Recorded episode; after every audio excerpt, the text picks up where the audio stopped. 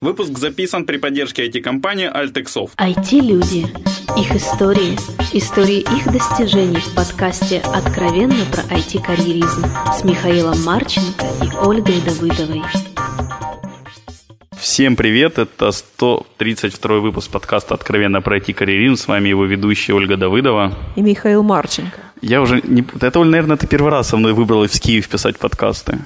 Тобой в первый раз, да? Ну, для подкастов Киев, да, вот такой уникальная возможность вас послушать. Передаю голос Оли из... Из Киева. Из Киева, да. А, ладно, мы отвлеклись от темы. Мы сейчас э, на конференции IT Awards. По идее, это совсеровская конференция, наверное. Я до конца не уверен, если честно. Давай не будем рекламировать твою любимую компанию. Ой, ой, ой, какой... Ну, на самом деле, благодаря мы, собственно, тут с Мишей Я. находимся. Я. Ну, я тоже немножечко. Вот, а, ладно, а, мы отдалились от темы. Вот, а, мы поймали одного из докладчиков, э, Андрея Горкавова. Я не уверен, как правильно фамилия произносится. Правильно. Вот, в общем, Андрей, представься, где ты и чем занимаешься. Да. Всем привет еще раз. Вот. Я работаю операционным директором компании StanFi. StanFi занимается на текущий момент разработкой мобильных приложений. На данный момент это в основном две платформы iPhone, Android. Вот. А мои обязанности в компании – это, в принципе, все процессы, которые внутри управления проектами, организации работы команд, э, каких-то рабочих процессов. Вот это все лежит на мне. То есть ты такой мега-координатор. Ну, в, каком, в каком-то смысле да. А, Поэтому, на самом деле, была предыдущая стадия а, Project Manager, а, там раньше еще вообще инженер, вот, но постепенно доросло до, до уровня мега-координатора. Слушай, мне одному хочется произносить Stanify. Нет, не одному, а, но обычно произносят Стэнфи, вот, а, потому что Стэнфордский университет часто люди называют Стэнфи, но так пошло, что название компании а, учредители когда называли, но корень был от Stand and Fight, невзирая на его написание, оно называется Stanfy. Произносится Stanfy, да. Окей, мы тут перед э, выпуском, пока Оля ехала на выпуск, я нашел способ, как определять, человек слушал наши подкасты или нет из гостей. Особенно, когда они говорят, что ну, я не часто, но иногда слушаю. Вот. Если человек не знает, что такое за вопрос про IT, значит, он наши подкасты точно не слушает. Вот. А Про IT. Точняк. А, как я попал в IT? А, ну, история, наверное, в чем-то банальная. А, компьютер появился у моего друга, который жил тремя этажами ниже в том же доме. Вот, и мы проводили за этим компьютером, играя в разные игры. Это был еще 386, много там сильно не поиграешь. Вот, но тем не менее время там как-то уплывало, а потом в какой-то момент а, родители решили, что нужно сына Вернуть Про- на, на три этажа вверх. да? Ну, и на три этажа вверх тоже, хотя это был не худший вариант. Вот. Э, родители пережили, а почему бы тебе не подучиться чему-то более такому продвинутому пользованию? И отдали меня на курсы. Вот. А Это было, были времена, по-моему, 95-е годы, что-то такое, в а, 95-й Windows вышел. Вот. Ну, курсы были самые обычные пользовательские, как пользоваться там виндой, какие-то базовые функции, ничего абсолютно необычного. Но меня как-то это, как говорится, пройняло. Вот. И просто захотелось э, разбираться все больше и больше в деталях. Э, вот. Я понял, что я хочу и учиться дальше. Э, то есть учиться в университете по компьютерной специальности. Хотя, в принципе, у меня была возможность э, поступать э, больше на физику, факультет, э, даже не помню, как он называется, в Шевченко, но направление физика, физика-математика. Вот, но тем не менее, как бы ушел, ушел в информатику, ФИОТ в КПИ, вот, и там уже это все пошло на более высоком уровне, более профессиональном. Собственно говоря, там и началась, наверное, такая серьезная какая-то IT, IT-движение, IT-направление. А скажи, пожалуйста, вот я часто слышу, ну мы сами, так понятное дело, не местные, не киевские, да, но я очень часто слышу, что э, КПИ это все-таки самый лучший вуз Украины. Вот ты согласен с этим мнением? Технический вуз, да. То есть э, я считаю, что да. А, Хотя, в принципе, есть сильные факультеты в Шевченко, технические. Вот, но как бы я не могу много сказать о университете Шевченко. Скажу, что КПИ это реально очень классная школа, серьезная. Кто-то бы меня спрашивали, а не зря, не считаешь ли, что ты зря, как бы, те годы, которые ты провел в университете, не пришли ли они зря? Нет, не считаю. А Что тебе дало образование все-таки высшее? А, ну, сейчас я понимаю, что это очень хороший базис, и это полезный базис. Невзирая на то, что все-таки учебная база университета ну, отставала, то есть даже теоретическая база, она отстает от а, последних новшеств. А, но как бы в, IT или ну, в компьютерах в целом а, все, что было, все, что сейчас работает, оно было уже в 60-х годах. Сейчас оно просто улучшается, и все те основы, которые были, они еще там. Поэтому, в принципе, школа очень классная. А, вот, и в частности, преподаватели, те, которые есть, а, не все, не все преподаватели, вот, но то, что дается, оно реально, реально полезно. Понятно, что есть предметы, которые я, наверное, никогда ими не воспользуюсь. Культурология какая-нибудь, да? Ну, Мне как раз культурологией, по идее, всегда люди пользуются. Ну, не, да, то есть больше на самом деле технические предметы, которые области, ну, я, наверное, не пойду, хотя кто, кто его знает еще. Охрана труда, например.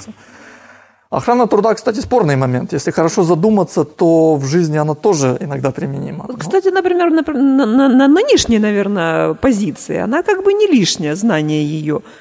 Ну, что-то... На самом деле, если задуматься, то даже самый предмет, как говорится, отстойный, который все, все студенты, наверное, не любили. Так мы про него поговорили уже. Ну, нет, я говорю, я, я просто говорю, что даже самый такой а. предмет, какая-то доля пользы в нем есть. Да, ведь не зря государство думает про нас, не зря. Ладно, давай тогда вернемся все же к тебе от предметов и всего такого. А, вот если я все правильно понял потом в LinkedIn, то твоя первая работа была StandFi, и вот как-то любовь с первого взгляда или как? Всю жизнь. Да, на самом деле получилось очень интересно. Ну, как бы я тоже никогда не думал, что я останусь столь длительное время проработаю в одной компании. Но, если честно, я никогда не думал, что нужно менять. Да. Были какие-то моменты, когда там работа, все наваливалось и какой-то депресняк, и хотелось, наверное, все, все закончить и уйти. Но благо этого не произошло. А StandFi стал таким местом работы – местом, где можно проявить свои способности, можно развиваться. То есть даже хотя бы то, что вот мне удалось там и инженером проработать определенные периоды, потом а, уйти в какое-то более менеджмент направление. Это тоже своего рода а, возможность, которую дала мне компания, но больше всего это люди, которые там работают, а, с которыми очень приятно, комфортно работать, а, атмосфера, подход к работе, да, эти идеалы какие-то, которые исповедуются в компании, это, собственно, то, что меня там держит. А как ты вообще туда попал? Как ты, вот как находят первую работу, да еще вот такую навсегда? Ну, надолго, по крайней мере. Все получилось довольно интересно. Стэнфай тогда еще офис был как раз в факультете. Как оказалось, он был прямо там же в здании факультета. Я этого не знал. Но ребята вывесили объявление на доске. А я подумал, по-моему, это был четвертый курс. Надо куда-то бы пойти уже, пора. То есть мои одногруппники, кто-то уже там, там со второго курса, с первого работали, а я до четвертого досиделся. Пора бы что-то уже практический опыт какой-то. Любишь ты долго на одном месте сидеть. Ну, видимо, да. Наверное, что-то в этом есть. Вот. Но, как оказалось, это неплохо. Вот. Я просто пошел э, с ребятами пообщаться. Они дали, техни... Э, дали тестовое задание – как-то у меня осталось впечатление, что это, техническое, это тестовое задание, а, там неделю я его, мне дали неделю на то, чтобы его сделать. Вот, за неделю я изучил такой поколан новых технологий, которые там, ну, наверное, за пару лет в университете я не осваивал. Вот. Но, тем не менее. Так, так Такие вот, вот тестовые задания. А то на полчаса даешь, и знаешь, а тут столько слез, там, о, кучу времени потратил. Оля у нас все же HR-ректор, поэтому она плачет о наболевшем. А, Андрей, у меня к тебе есть один еще вопрос тогда. Сколько людей было, когда ты пришел в StandFi, и сколько их сейчас? Примерно. Примерно, ну, наверное, было, ну, человек там 6-7. А сейчас? Сейчас нас, а, если точно, то, наверное, где-то человек 25, это недавно было 40. Офис переехал? С кафедры. Да, давно. Это, ну, они в тот момент, когда я пришел в Стэнфай, они переместились уже в новый офис. Почему такой резкий спад вниз? Ну, на самом деле это не спад вниз, а, ну, как минимум для, для нас, как для компании. Мы решили, был момент, когда мы решили резко изменить вектор компании. А, ну, на самом деле это изменить рынок, на котором мы работаем. То есть у нас было большинство клиентов здесь, мы решили, что тут нам не интересно, мы хотим больше Запад. Мы в тот же момент решили, что ну, как бы мы себя ценим дороже, чем мы продавали тогда. Вот. И был период, когда ну, волатильности, когда не хватало входящего потока заказов, а, пришлось уменьшиться. Это одна причина. Вторая причина, мы на самом деле переосмыслили те идеалы и те качества людей, с которыми мы хотим работать. Часть людей ушла. Вот. И, соответственно, это тоже уменьшило. Вот. И на текущем этапе, когда у нас 25, на самом деле я считаю, это не шаг назад, а шаг вперед. А, мы вышли на качественно новый уровень. Вот, новый уровень по... То есть 25 человек теперь при той же зарплате э, выполняют работу, которую выполняли перед этим 40, да? Ну, наверное, не совсем все-таки. Вот, но как бы эффективность тех людей, которые осталась, на высоком уровне. А, хорошо, окей. А, дальше. Мне вот как-то очень нетипичный твой переход. Ты как бы был вот сервер Java девелопером, если я правильно понял, по LinkedIn. Да. И вот мобильный PM. Вот как бы разные вещи. Почему же вот в эту сторону понесло? Ну, на самом деле, это было в период еще одного изменения вектора, то есть много, много раньше. А, мы занимались да, серверной разработкой, у нас были большие корпоративные клиенты. Вот. А на определенный момент у нас были заказчики со Штатов, которые сказали, вот, ну, вот мобильное направление, как раз iPhone появился. Вот. И вот такое интересное направление. Мы сделали пару проектов, а потом а, пришел кризис а, и в Украину. Причем как-то для нас так получилось, что сначала кризис пришел на Запад, там где-то поутихло, мы больше в Украине его пережили. Потом он пришел в Украину, но как-то вернулось на Западе, чуть-чуть поднялось. Вот. И в этот момент у нас начали отваливаться корпоративные клиенты э, здесь, украинские. И мы, мы, мы поняли, что мы хотим двигаться дальше, двигаться дальше в mobile. Э, и компания, компании нужно было вот эту вот роль PM а. Э, мне предложили, предложили кандидатуру, да, то есть позицию пойти на PM. Ну, как бы я себе подумал, почему бы нет? Это другой опыт, э, как оказалось, абсолютно другой. Тогда я не думал, что он там настолько там, вот, я еще не осознавал, но тем не менее. Вот. А, и вот так вот получилось, что, собственно говоря, я сменил а, чисто технический профиль на менеджера и довольно долго в этом профиле развивался. Вот сейчас, я думаю, очередь Оля. Оля любит вот эту тему вопросов задавать всегда. Я обращаю внимание на это. Миша так всегда знает, какие я люблю вопросы задавать. Скажи, пожалуйста, зачем тебе это нужно было вообще? Это же, это же очень хлопотно. Просто PM, э, ну, очень многие хотят, особенно совсем-совсем начинающие, да? То есть вот когда там разговариваешь, вот Миша, например, да? Вот подожди, подожди, я когда перестал хотеть быть PM, мне предложили быть PM. Когда Миша осознал, что он таки этого не хочет, оно его настигло, да? Бойте своих желаний, да? Ну, то есть это, это же действительно очень хлопотно. То есть ты, как сказать, твоя производительность, эффективность зависит от слишком многих факторов. И тебе приходится влиять на них все. Зачем? Причем косвенно в основном. Ну, конечно. Но на самом деле, как я сказал, то есть для меня это был больше вопрос, э, это что-то новое, это новая область. Да, как бы были сомнения, все-таки это не техническая специализация. На тот момент я думал, что я не оставлю полностью технический профиль. Вот. Святые надежды. Да, пришлось его на какой-то период забросить. Вот, но тем не менее, как бы причина была это то, что попробовать э, совсем новое. Да, как потом оказалось, это совсем другие хлопоты, и самым большим, большой такой неприятностью, неожиданностью, наверное, который сразу не думал, это когда ты инженер, то самое приятное это видеть, как то, что ты сделал, оно работает. Потому что ты его сделал, вот оно, руками. Когда ты менеджер, ну, фактически ты не делаешь руками. Ты видишь, как... Результата нет вообще работы. От, от той, да. То есть прямого результата Как у менеджера нет. у тебя есть результат работы. Довольный клиент Это и сумма бонуса. И сумма бонуса. Вот. А, ну, со временем, да, какое-то осознание больше пришло, что все-таки ты можешь влиять на результат через людей. А, и когда потом команда выдает, делает этот проект, и он реально клевый, и все, вся команда happy, клиент happy, у тебя наступает какой-то момент божественного, э, не знаю, облегчения, какого-то инспирейшена, э, который тебе дает толчок дальше. То есть вот ты напрягался, напрягался, наконец-то все счастливы, и вот, вот он, момент истины, вот тут твой челлендж, вот тут твое счастье, да, Пемское? Да, да, именно так оно и есть, потому что пока ты это все делаешь, у тебя только одни нехорошие слова – как это, как это все движется, ну, в зависимости, как движется, но тем не менее, зачастую. Вот зато в конце приходит результат, и когда он отличный, это вообще блаженство. А с кем сложнее PM э, ну, со, сотрудничать, договариваться с командой, с командами или с заказчиками?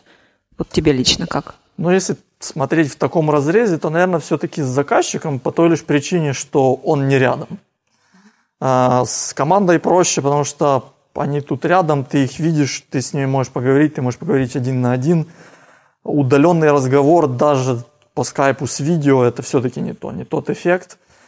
А, часто возникают какие-то трения, особенно когда вот ты ведешь там а, в коммуникацию в почте, тут вдруг возникает а, форс-мажор, идут крики от клиента, потому что он не видит, он не понимает, что здесь происходит, начинается выяснение отношений.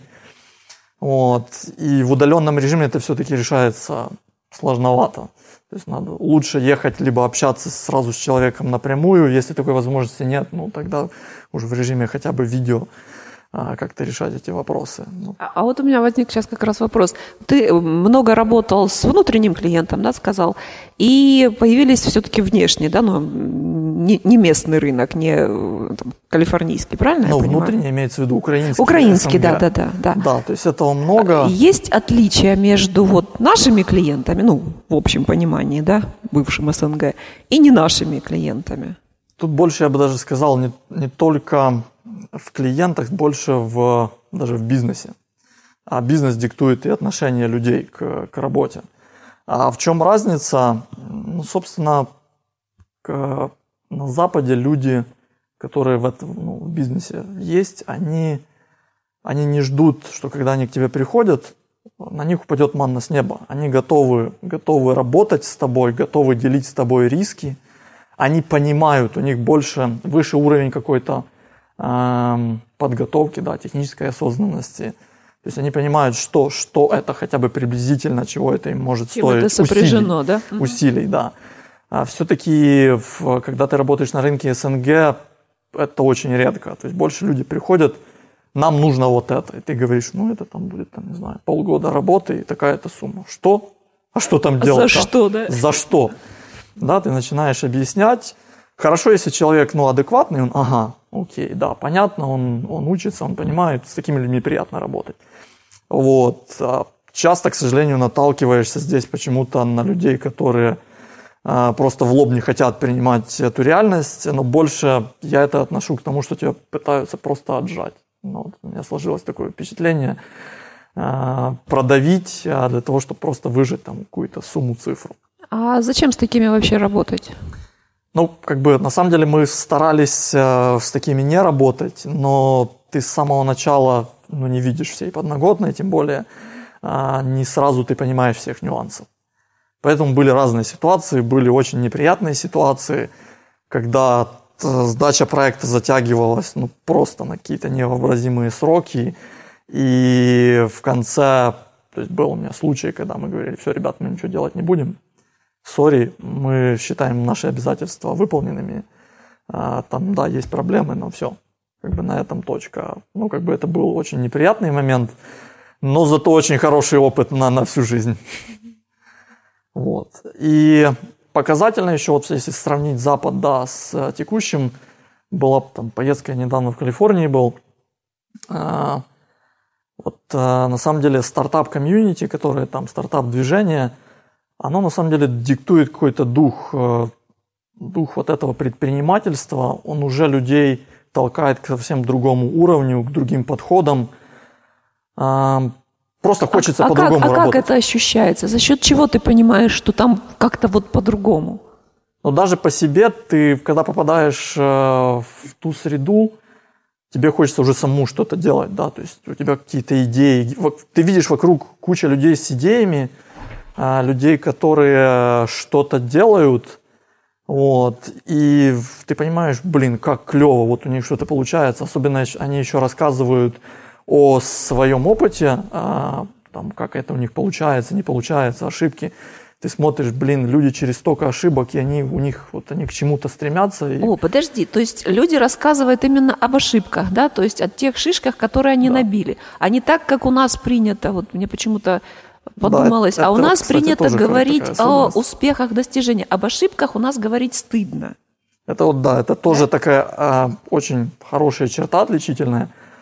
А, толерантность к ошибкам там выше, хотя бы потому, что, а, ну, я приведу такую ситуацию, когда-то она в прессе мелькала, а, даже в книжках в литературе много упоминается, в IBM была ситуация, какой-то менеджер проектов, там был проект у IBM на много миллионов, если там, миллионов, да, миллионами исчислялся проект, и он завалился.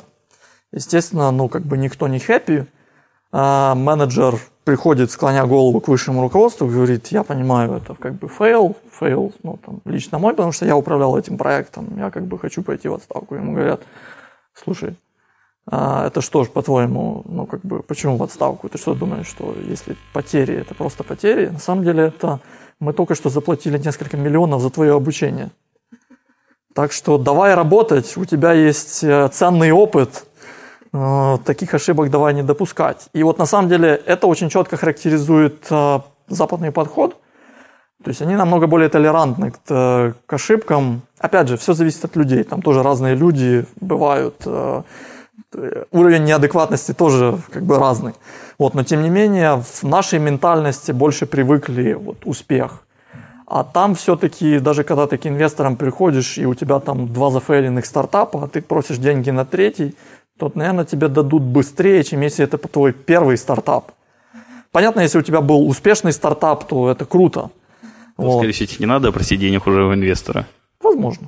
Возможно. Кстати, вот вспомнилась давнишняя российская поговорка, да, за одного битого, там, двух небитых дают. Вот она российская, но как-то она у нас, по-моему, не работает вот ни разу. Вот ты сейчас тут только что сказал, вот мне кажется, там у них это очень четко. То есть, если ты действительно получил опыт, научился, э, то ты ж уже, в общем-то, грамотный человек.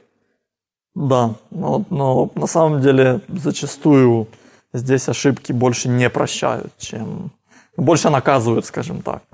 Ну, такова а реальность. А что-то еще вот э, я частенько слышу, да и вижу на ребятах, которые вот выходцы оттуда, вот какую-то особую динамику, какую-то особую энергетику, то есть это какие-то неистощимые просто энергетические запасы. Вот это там действительно так есть? Ну, я могу сказать, то есть я был в Сан-Франциско и Силикон-Вэлли, и этот регион, на самом деле, это вообще отдельная часть Америки. То есть она очень сильно отличается от всех остальных штатов. А, это особый отдельный мир. А, даже вот Сан-Франциско и там близлежащий Сакраменто, столица Калифорнии, это уже два разных, два разных места. А, такая штука, как э, вот ну, метапы, да, то есть встречи каких-то групп по интересам, вот в Силикон-Вэлли это ну, просто там их, их масса. Там можно себе найти их на каждый день. Э, и там после окончания рабочего дня ты можешь ну, куда-то пойти с людьми пообщаться. И вот это вот общение, э, общение о том, что люди делают, как они это делают, оно какое-то придает тебе уверенность, что ли, оно тебе заряжает вот этой самой энергией. То есть ты вроде бы как бы день отработал, еще и на метап на этот до часов 10-11. Вот, но у тебя возникает желание в 12 прийти что-то делать. И, ну, то есть, вроде и режим такой не, не слабый, но тем не менее, вот какое-то вдохновление есть. Плюс, ну, наверное, еще обосновано тем, что доступ а, к научным ресурсам, образованию, а, те же университеты, которые находятся, а, Стэнфорд, Беркли в том же регионе, это все-таки тоже большой стимул там. Ну, наверное, где-то вот так вот. Миша что-то у нас надолго замолчал. Не, я просто давно хотел тебя спросить насчет отечественного рынка. Вот Эрил, как инженеру, приятно посмотреть то, что там, ну, ты сделал, что вот руками потрогать, грубо говоря, да? Но вот мне кажется, всегда есть какой-то плюс и удовольствие от работы на наших клиентов, да, отечественных. У меня, правда, такого опыта, честно говоря, не было. Там как раз в формате, что вот ты сделал что-то, хоп, а там кто-то из твоих соседей пользуется, из друзей. Так. Абсолютно согласен. На самом деле очень приятно. То есть э, у меня, ну, из моего опыта, у меня очень много э, проектов, которые мы делали для украинского, российского рынка. И это были классные проекты. Реально классные проекты, которыми ну, пользуются мои друзья. И не хотят тебя убить после этого, да. Вот, вот, вот это вот, наверное, самое, самое лучше всего. Вот. И ты когда люд, тебе даже не стыдно людям сказать, да, вот, вот мы сделали так, так, такую штуку. О, да, типа пользуюсь, круто. Ты такой, блин, как классно. А ну-ка иди, я тебе сейчас расскажу. Вы неправильно телефон держите. Это. Вот, поэтому, как бы, на самом деле, не все так плохо здесь. Э, то есть, возможно, где-то в моих словах там прозвучало очень много пессимизма по поводу отечественного рынка. Нет, здесь тоже есть хорошие клиенты, хорошие проекты. Просто другие условия работы, другие подходы. С этим нужно уметь работать. Вот. Окей, я думаю, давайте понемножку закругляться. Один остался вопрос, просто Андрей э, тут байскаутов упомянул, и как бы прямую связь. Вот я бы хотела еще послушать. Да. Он было до записи, кстати, да. Да, это было до записи, но тем не менее. То есть такой интересный опыт. А, помимо как бы работы в IT, я еще... Есть еще что-то. Есть еще что-то, да, существует другой мир. Вот. А, я занят, а, ну, назовем это так, в программе. А, это бойскаутская программа а, при поддержке шотландского фонда. То есть, что мы делаем? Мы Прости, у меня шутка родилась. Учите носить мальчиков юбки. Ну, не совсем. На самом деле, килты – это не юбка, а килт. Вот. Я понял, тебя уже этот научили. Да, а, и мы учим не юбки носить. Вот. Мы учим другому. То есть нацеленность программы больше на какие-то лидерские качества, качество самостоятельности.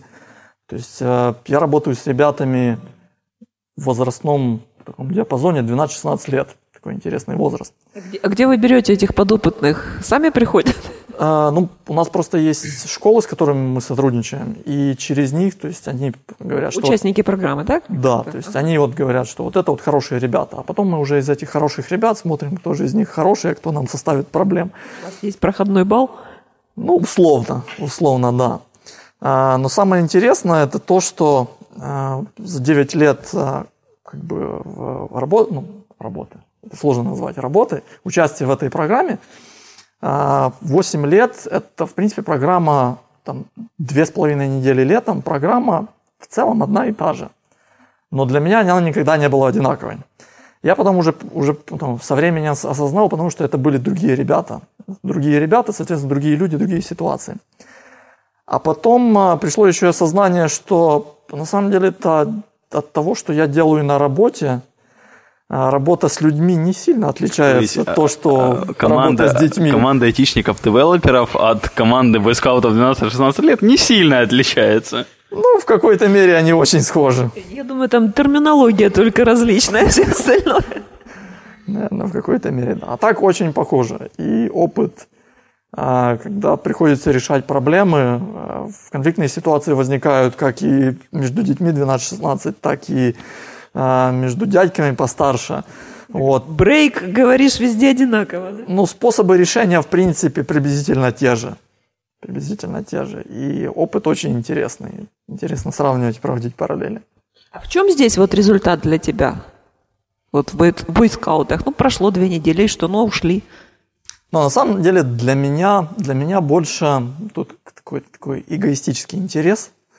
Вот, потому что после этих двух недель а, это столько нового опыта, ты со стольки новыми людьми, пусть это даже дети, они создают тебе столько интересных ситуаций, вот, которые нужно решить. И, собственно, дело, вот, решение этих ситуаций, оно интересно. Потом оно оставляет а, вот, опыт тот, который а, на всю жизнь, наверное, запомнится. Тренинговый центр персональный такой. В смысле, да. Ну и вторая часть, это, собственно, классно видеть, когда ребята потом возвращаются обратно, они пишут, блин, как было клево, вот мы там то-то, то-то. Спасибо. Там мы курили, а тут это пиво протащили. Вот, кстати, по поводу курить и пить у нас строго. Хотя был, не было без эксцессов. Я не видел ни одного лагеря, где было с этим не строго. Ну и не видел ни одного лагеря, где этого не было. Поэтому ты не курил нигде, да? Ясен пень. Я что, буду вот это как мейнстрим? Вот. Ладно, давай закругляться. Какие твои дальнейшие планы? Ну, После operation директора, кто дальше?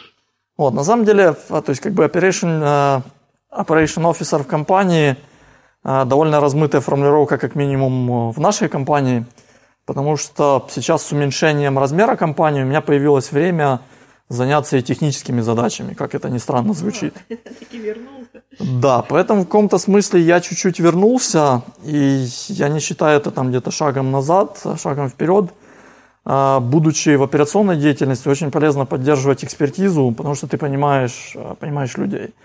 Я где-то себя ловил на том, что в какой-то момент ну, все-таки я стал меньше понимать людей в технических командах по прошествии времени.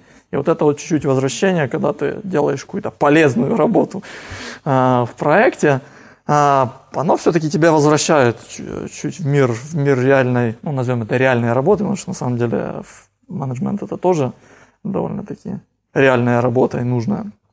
Наша работа опасна и трудна, да? Да. Но то, тут... то есть ты сторонник того, что менеджер, как бы технический бэкграунд, в общем-то, желателен? Да. А, я очень сторонник, э, как бы я себе туда еще добавил подтверждение, побывав в Фейсбуке. Мне там провели экскурсию, рассказав о их подходах. У них подход, что менеджером над инженерами не может человек без, быть человек без технического бэкграунда. Вот. Как по мне, это правильно. Это масса, куча нюансов, э, это куча сложностей, но тем не менее э, я считаю, что это да, так оно должно быть. Окей, ну дальше мой любимый вопрос Э, э, посоветую две книги нашим слушателям.